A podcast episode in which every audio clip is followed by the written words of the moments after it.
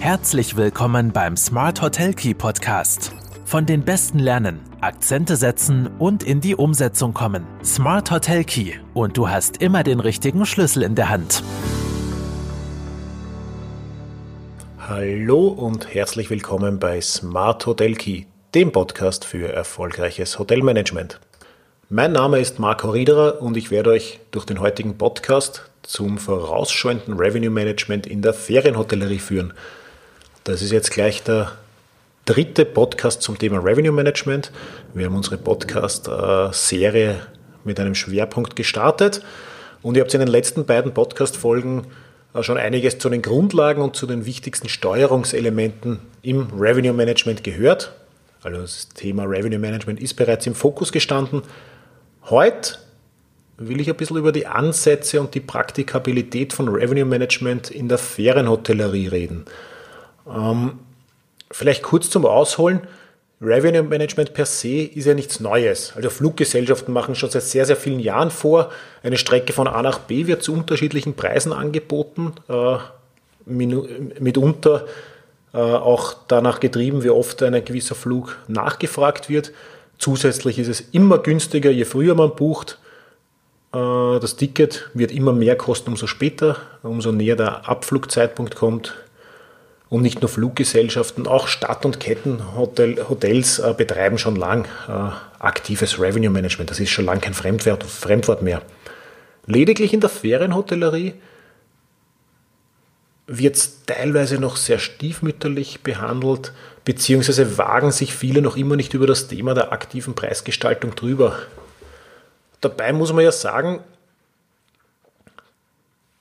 dass sehr, sehr viele Hotels oder eigentlich beinahe alle Hotels ganz intuitiv immer schon Revenue Management betreiben.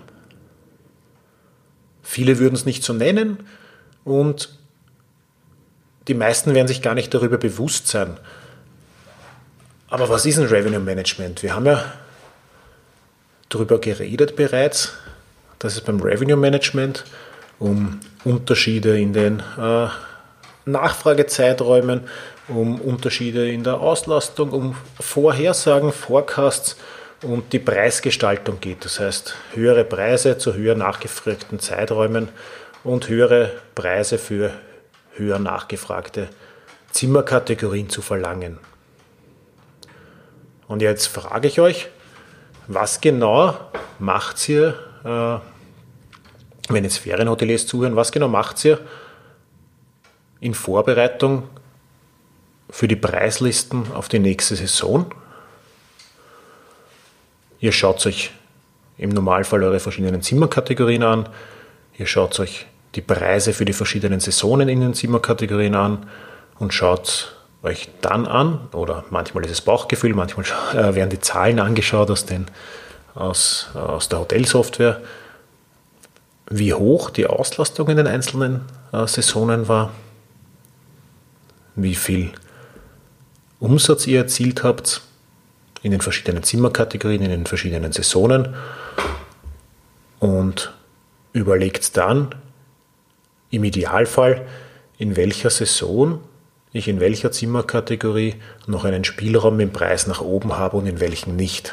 Gut, oft wird auch einfach nur über alle Saisonzeiten, über alle Zimmerkategorien äh, fürs nächste Jahr drei Euro draufgeschlagen.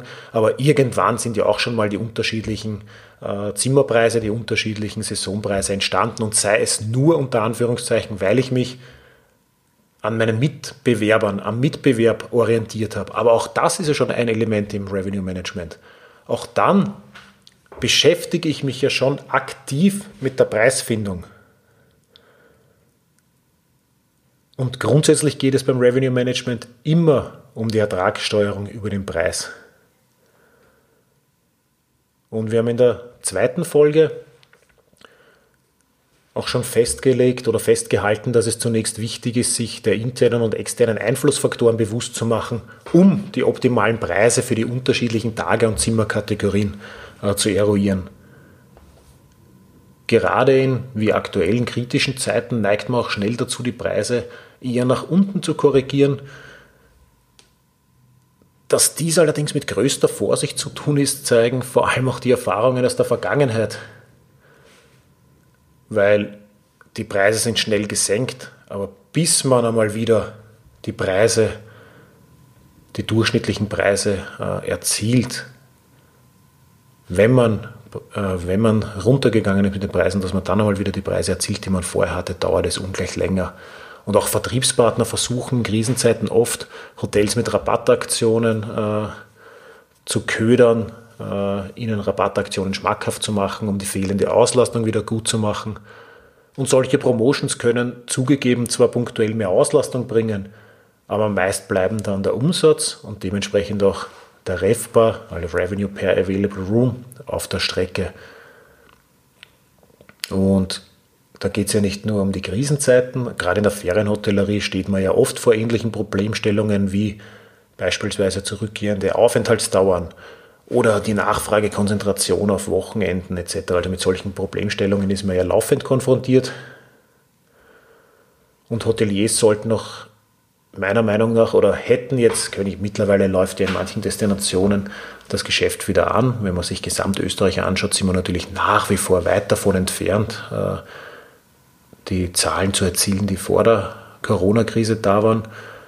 Aber diese unfreiwillig neu gewonnene Zeit gilt es zu nützen. Oder die kann man sehr gut nützen oder konnte man sehr gut nützen. Und das haben auch viele gemacht und das finde ich auch sehr gut, dass man sich jetzt einmal ganz intensiv Gedanken darüber gemacht hat, über die eigene Vertriebsstrategie, über die eigene Preisstrategie, mal geprüft hat, was bringt mir überhaupt wie viel und sich dementsprechend intensiv vorbereitet haben oder sich noch vorbereiten, auf die mit Sicherheit wiederkehrende Nachfrage.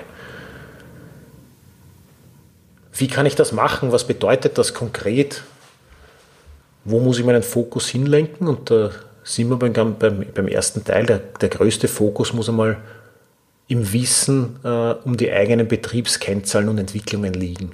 Das heißt, basierend auf der Zimmer- und Bettenanzahl in den einzelnen Kategorien, sich einmal die Preise in den einzelnen Saisonen äh, sowie auf die Offenhaltungstage gerechnet und die, und die Umsätze anzuschauen. Dann kann ich daraus mehrere essentielle Kennzahlen errechnen. Die Entwicklung von Umsatz, Auslastung, REFPA, Preisdurchsetzung je Saison und Zimmerkategorie liefert dabei sehr, sehr wichtige Erkenntnisse über den eigenen Betrieb. Dann kann ich mir zusätzlich noch äh, die Nationalitätenstatistik anschauen. Also Blick auf die Nationalitätenstatistik, gut, aktuell hauptsächlich österreichische und deutsche Gäste, aber wir reden jetzt von Regeljahr noch. Ein Blick auf die Nationalitätenstatistik gibt einen ganz, ganz großen Aufschluss, äh, auch über die Bedeutung nicht nur der Herkunft meiner Gäste, logisch, sondern auch über die Bedeutung der Vertriebskanäle, weil ja verschiedene Vertriebskanäle vielleicht auch einen, einen unterschiedlichen Fokus haben und kann mir dann auch sehr stark bei der Planung und Entscheidungsfindung zukünftiger Marketingaktionen und Angebote dienen. Eine gute Datenbasis ist essentiell und hilft mir sehr gut dabei, aus der Vergangenheit zu lernen und vor allem auch die zukünftige Preisgestaltung bestmöglich aufzubereiten. Und in der Praxis merke ich ganz oft, dass das Wissen um die Daten eigentlich fehlt. Also die, wir haben ja sehr viele Daten in der Hotellerie. Die wichtigsten Kennzahlen, REFPA, Auslastung, Durchschnittspreis, Nationalitätenstatistik und vielleicht die Erlöse nach Vertriebskanal. Das sind welche, die ich als Hotelier laufend im Blick haben muss. Die muss ich wissen. Nur dann kann ich auch Entscheidungen treffen. Aufenthaltsdauer gehört auch dazu, durchschnittliche Aufenthaltsdauer. Und da kann ich auch aus eigener Erfahrung sagen, das Bauchgefühl trübt ja sehr oft. Wir haben oft operativ wahnsinnig viel zu tun in der Hotellerie. Und wir glauben oft, boah, na, das ist ganz anders als letztes Jahr ich plädiere sehr, sehr stark dafür und das diskutiere, sehr, diskutiere ich auch sehr oft in Unternehmergesprächen. Das Bauchgefühl ist gut, das Bauchgefühl kann für viele Entscheidungen wichtig sein, aber essentiell ist einmal äh, die tatsächlichen, essentiell sind einmal die tatsächlichen Zahlen, die auf dem Papier stehen und die gilt es sich anzuschauen. Hier gilt es, Äpfel mit Äpfel zu vergleichen. Wenn ich dann noch bei ähnlichen Zahlen bin, dann kommt das Bauchgefühl ins Spiel. Gut, neben den eigenen Vertriebskennzahlen und Entwicklungen gilt natürlich auch die laufende Mitbewerberanalyse als ganz, ganz wichtiger Indikator. Und die Mitbewerberanalysen geben einfach einen Aufschluss über die, über die am Markt zu erzielenden Preise. das sind natürlich auf der einen Seite die öffentlich, öffentlichen Preislisten äh, oder auch die Verfügbarkeit und Darstellung auf den OTAs. Und das ist natürlich, äh, das kann ich für eine Ersterhebung jetzt einmal manuell machen. Ich kann mal anschauen, welche Preise haben meine, meine Mitbewerber im, in der Destination. Ähm, oder auch ganz woanders, wenn ich ein spezielles äh, Hotelprodukt habe, ein spezielles Angebot, dann kann mein Mitbewerber auch ganz woanders äh, in Österreich sitzen oder sogar im Ausland, muss gar nicht in der Destination sein. Die veröffentlichten Preislisten kann ich einmal erheben, kann ich manuell machen. Äh, die Verfügbarkeiten auf den verschiedenen Vertriebskanälen kann ich mir vielleicht auch einmal anschauen von meinen wichtigsten äh, Vertriebspartnern. Wichtig ist hier aber natürlich das laufende Monitoring. Und da wird es dann manuell schon sehr schwierig und hier kann in sehr vielen Bereichen der Einsatz von Rate-Shopping-Tools interessant sein.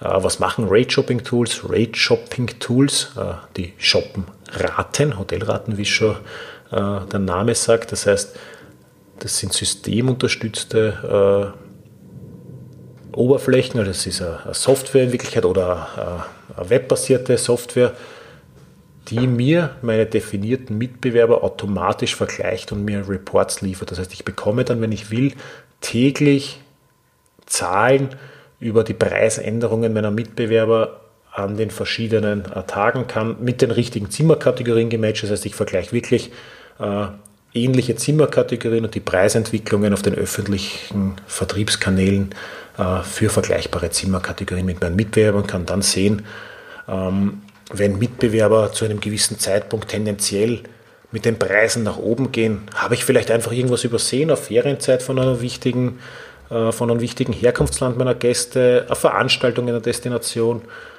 Ich kann hier einiges ablesen. Auch wenn die Preise auf einmal sinken oder ich zu einem gewissen Zeitpunkt sehr weit über meinem Mitbewerb mit meinen Preisen liege. Kann natürlich auf der einen Seite sein, weil ich wirklich viel stärker nachgefragt bin. Wenn ich mir dann aber die eigene Auslastung anschaue und die gering ist und ich zusätzlich sehr weit über dem Mitbewerber liege, dann kann es sein, dass ich mich vielleicht ein bisschen verkalkuliert habe und niedrigere Raten zu diesem in der Zukunft liegenden Zeitpunkt äh, sinnvoller wären. Ein weiterer Analyseschritt betrifft im Mitbewerbervergleich auch die Saisonzeiten. Auch hier kann ich mögliche Ableitungen auf die eigene äh, Saisonstrategie ziehen. Vergleicht man die Aufschläge innerhalb, innerhalb der Saisonen mit dem Mitbewerb, so lässt sich klar erkennen, ob die Aufschläge weit unter oder über jenen der Mitbewerber liegen. Äh, ob die Saisonzeiten überhaupt äh, sehr differenzieren, das können alles mal Anhaltspunkte sein, um die eigene Strategie auch zu überprüfen. Heißt nicht, dass ich immer alles sofort ändern muss. Aber wenn ich gewisse Zeiträume, gewisse Zimmerkategorien äh, habe, die nicht so gut funktionieren, dann könnte es schon daran liegen, dass ich am Markt vorbei äh, geplant habe und dann helfen mir die Daten meiner äh, Mitbewerberanalysen sehr gut dabei, um hier auch äh, faktenbasierte Entscheidungen treffen zu können. Ja, was kann es jetzt für Ansätze geben für eine künftig verbesserte Preis- und Vertriebsstrategie? Als Anreiz für frühzeitige Reiseentscheidungen kann zum Beispiel eine Frühbucherrate eingeführt werden, bei der bis zu einem gewissen Zeitpunkt vor der Anreise ein Abschlag vom Listenpreis gewährt wird. Um die Planbarkeit zu erhöhen, sind viele reduzierte Raten auch nicht mehr kostenfrei stornierbar. Also sie sind in der Regel vorab zu bezahlen oder zumindest zu einem Teil vorab zu bezahlen. Mit Anzahlungen wird ja sehr viel gearbeitet in der Ferienhotellerie und sie stellen daher auch ein ganz wichtiges Instrument in der Liquiditätsplanung dar. Und man muss jetzt ein bisschen umdenken, weil oft ist ein ganz, ganz großes äh, Hemmnis, und das habe ich schon oft gemerkt, wenn, man, wenn ich mit äh, Hoteliers aus Ferienregionen rede, die noch nicht mit Frühbucherraten arbeiten. Ja, aber jetzt muss ich ja wieder einen Discount, also einen Rabatt auf meine Standardpreise geben, damit ich Frühbucherpreise äh, anbieten kann. Ich sage immer, in der Kalkulation fürs nächste Jahr muss ich das umdrehen. Ich muss in der Kalkulation eigentlich von Frühbucherraten ausgehen und kalkuliere Aufschläge dann für, äh, für Standardraten, die erst später gebucht werden. Das heißt, alles, was Frühbucherrate gebucht wird, müssen, muss schon, äh, müssen schon die Preise sein, die ich erzielen will. Gäste, die später buchen, buchen dann die Standardrate und zahlen dementsprechend mehr. Das heißt, für mich in der unternehmerischen Planung rechne ich mit Aufschlägen, dem Gast gegenüber kommuniziere ich aber natürlich den Rabatt, den er hat, wenn er früher bucht. Das ist ein ganz, ganz wichtiges Element und ich werde auch nicht müde, das zu betonen. Intern mit Aufschlägen kalkulieren dem Gast gegenüber, die Rabatte greifbar machen und verkaufen. Ja, ebenfalls sollten natürlich die Preissprünge und Unterschiede der einzelnen Marktsegmente und Kategorien äh, wohl überlegt, strategisch geplant und vor allem auch laufend optimiert werden, um den maximalen äh, Ertrag zu generieren. Verfügbarkeiten lassen sich auch mit der Aufenthaltsdauer steuern. Das ist in der, auch in der Ferienhotellerie ein ganz, ganz wichtiges äh, Element. Gerade in der Ferienhotellerie nach wie vor gibt es ganz stark nachgefragte Zeiträume in gewissen Destinationen. Dann macht es nach wie vor Sinn, Mindestaufenthaltsdauern von drei, vier Tagen oder mitunter einer Woche zu haben. Ich habe viele Kunden, die oder einige Kunden, die nach wie vor in ihren Hauptsaisonzeiten Anreise Samstag bis Samstag haben und es funktioniert. Also man muss nicht komplett flexibel werden und auch die Aufenthaltsdauern äh, kürzen, wenn man sieht, dass es zu in stärker nachgefragten Zeiträumen gut funktioniert. Die Steuerung von Raten und Verfügbarkeiten kann natürlich kombiniert werden, also indem nicht sämtliche Raten äh, ständig verfügbar sind oder eben gewisse Raten nur für bestimmte Zimmerkategorien oder Kanäle verfügbar werden. Ähm, und eine verarbeitete Vertriebsstruktur setzt immer auch eine gute Datenqualität voraus. Ich muss das wiederholen. Äh, und dabei müssen ganz oft auch Market- und Source Codes überarbeitet werden. Und da komme ich sehr oft auch drauf in den Gesprächen, dass Market- und Source Codes sehr stiefmütterlich behandelt werden, nicht aktiv gewartet werden, dass einmal vor etlichen Jahren viele angelegt wurden und äh, neue Gäste meistens einfach mit dem gleichen Code äh, eingetragen werden in die Hotelsoftware. Vielleicht kurz noch einmal zur Wiederholung und zur Hervorstreichung. Was sind Market- und Source Codes? Warum sind sie so wichtig? Market Codes definieren die Art des Gastes, der im Hotel nächtigt. Also mittels Marktsegmentierung wird äh, der Gesamtmarkt, ist gleich alle Hotelgäste in verschiedene Teilmärkte segmentiert. Zum Beispiel kann ein Market Code heißen Feriengäste, ein Market Code kann heißen Geschäftsreisende, ein Market Code äh, kann heißen Familien, ein Market Code kann heißen äh, Pärchen etc. Das heißt, ich versuche meine Gästestruktur in verschiedene Marktsegmente einzuteilen, um später dementsprechend äh, basierend auf den Auswertungen auch äh, Marketingaktionen setzen zu können, die sinnvoll sind. Und der Source Code oder oft auch Channel Code bezeichnet, ähm, beschreibt die Art und Weise, wie eine Hotelreservierung von den Gästen getätigt wurde. Und ausschlaggebend hierbei ist immer der vom Gast gewählte Kanal oder Vertriebsweg. Das heißt zum Beispiel kann ein Source Code sein äh, E-Mail, ein Source Code kann sein Telefon, ein Source Code kann sein äh, OTA, ein Source Code kann sein IBE, wenn es die Internet Booking Engine oder WB Web Booking Engine, wie es auch genannt wird, also die, die, die direkte Website, oft steht auch nur Website dort. Ähm, das alles können Source Code sein, um dann auch belegen zu können, wie die Gäste überhaupt äh, gebucht haben. Ganz, ganz wichtig natürlich auch, dass die attraktivsten Preise und Buchungsbedingungen, Klammer auf, es sei denn, ich mache eine spezielle Promotion zu einem speziellen Anlass, äh, um mein Image zu stärken, um Marketing zu betreiben, Klammer zu, ähm, stets über die eigenen Kanäle buchbar ist. Das heißt, die attraktivsten Preise und Buchungsbedingungen in der Regel immer nur über die eigenen Kanäle, Website, Telefon, E-Mail-Anfragen etc. buchbar machen. Ja, und bei erfolgreicher Einführung äh, der ersten Schritte ergeben sich immer weitere Entwicklungsmöglichkeiten. Da gibt es eigentlich fast kein Ende. Oft ist einmal statt Saisonpreisen äh, die Einführung von Wochenpreisen, wenn ich alles andere schon überarbeitet habe. Oder dann auch Pauschal- und Longstay-Angebote flexibler zu gestalten.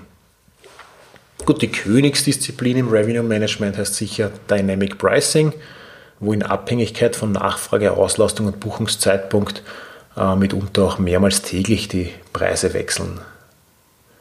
Wobei ohne Software-Einsatz Dynamic Pricing eigentlich nicht professionell durch, durchführbar ist. Eins steht fest, beim Mut zum Preis geht es heute sicher nicht mehr nur um die optimale Erstellung von Preislisten, sondern vielmehr um eine umfassende Ertragsstrategie, die auf die Online-Verkaufskanäle gut abgestimmt und aktuell gehalten werden muss.